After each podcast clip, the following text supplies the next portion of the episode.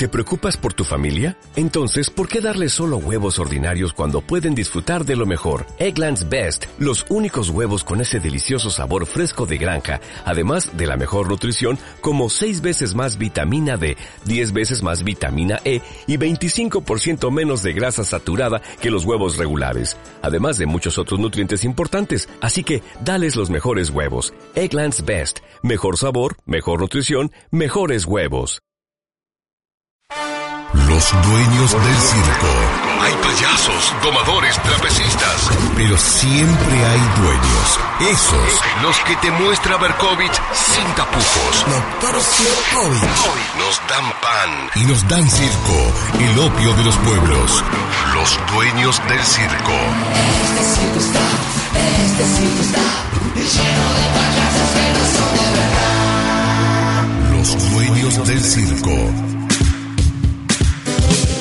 El hombre que vas a conocer hoy es el zar del subte, ese que va a subir a tres mangos con 50 la semana que viene y que te lleva cada vez más apretado el laburo, sí. Pero es muchísimo más que eso. Nació en el 44 en Córdoba, cumple 70 pirulos el año que viene, juntó una fortuna de 300 millones de dólares e integra el top 40 de los grandes ricachones criollos según la revista Forbes. Aldo Roggio, de él se trata, es la cabeza visible del grupo Roggio, pionero de la patria contratista y enemigo mortal del grupo Macri. La vida quiso que el hijo de Don Franco, Mauricio Macri, mi amigo, se convirtiera en uno de sus mejores aliados en el mundo de la política. Escuché la historia porque es de Montescos y Capuletos, de verdad.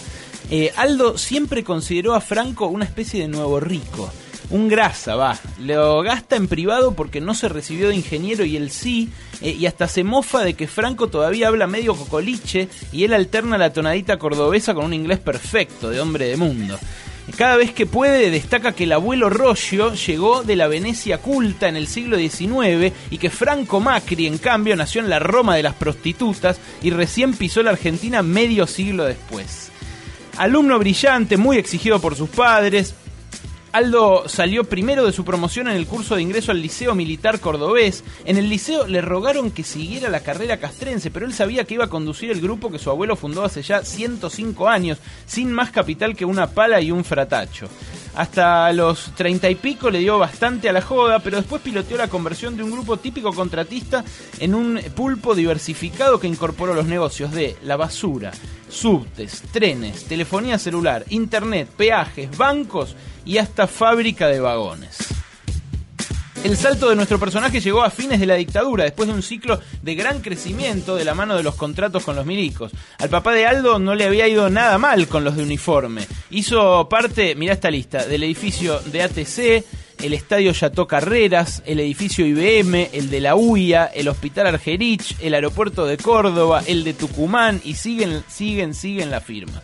Pero en 1980 entró en crisis la obra pública y los Rollo creci- creyeron por un momento que se fundían. Eh, en el 82, para peor, eh, la cosa siguió su curso. Franco Macri eh, entró como socio en Fiat y se llenó de guita en un par de años. En la guerra de gigantes empezaban a perder el tren los Rollo, pero los dueños del circo se adaptan rápido y con el gobierno radical repuntaron y repuntaron fuerte. Don Franco incluso denunció un pacto espurio, porque Rollo había apoyado a Angelos como gobernador de Córdoba y a Mestre como intendente de su capital, y al poco tiempo desembarcaba en el negocio de la basura porteño de la mano de Facundo Suárez Lastra. Para los Macri eso fue alta traición. Corría 1987 y Aldo Rollo dio el batacazo. El subte todavía era estatal, pero él se quedó con las obras de extensión de la línea D. También le encargaron la autopista 9 de Julio Norte y entró con sus basureros de Cliva a competirle a la Manliva de Macri. Después vino el menemismo y la consolidación. Ahí eh, Aldo se alzó con rutas de peaje, trenes y el Banco del Suquía. También levantó CTI, ¿te acordás de CTI? Para entrar al mercado de la telefonía celular. Eh, el común denominador de los negocios del grupo siempre fue el Estado, que le compra, lo contrata, le concesiona o le entrega algo para que explote. Patria contratista de máxima pureza.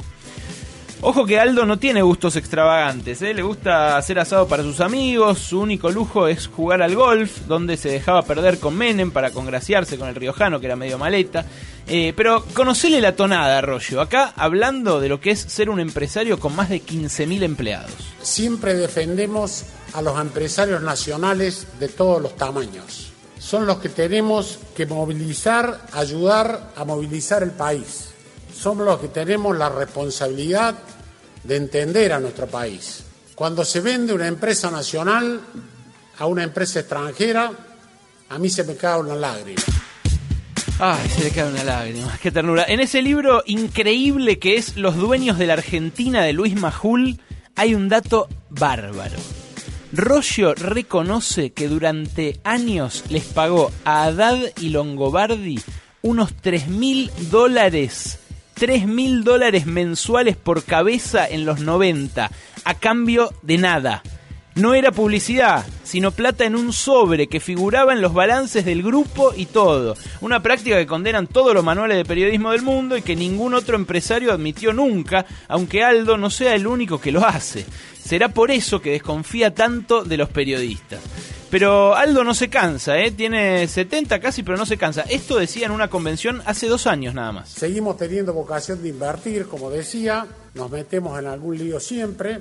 Ahora estamos gerenciando una quiebra del ingenio La Esperanza en Jujuy, un ingenio de mucho más de 100 años, que estaba en convocatoria y quiebra y con ánimo de que si logramos hacer azúcar adecuadamente, este, podamos comprarla nos metemos en algún lío de vez en cuando. Y sí, en el 72, cuando tenía 28, se metió en un lío grosso, pero sin querer. Lo secuestró un grupo guerrillero que lo tuvo dos días y le sacó un fangote de guita a la familia. Dijeron que eh, era para eh, castigar de alguna manera las condiciones en las que mantenían los rollos a sus empleados. Pero se nos acaba el tiempo, así que volvamos al subte. ¿Sabes con quién se asoció Rollo para ganar la operación del subte en los 90, principios de los 90?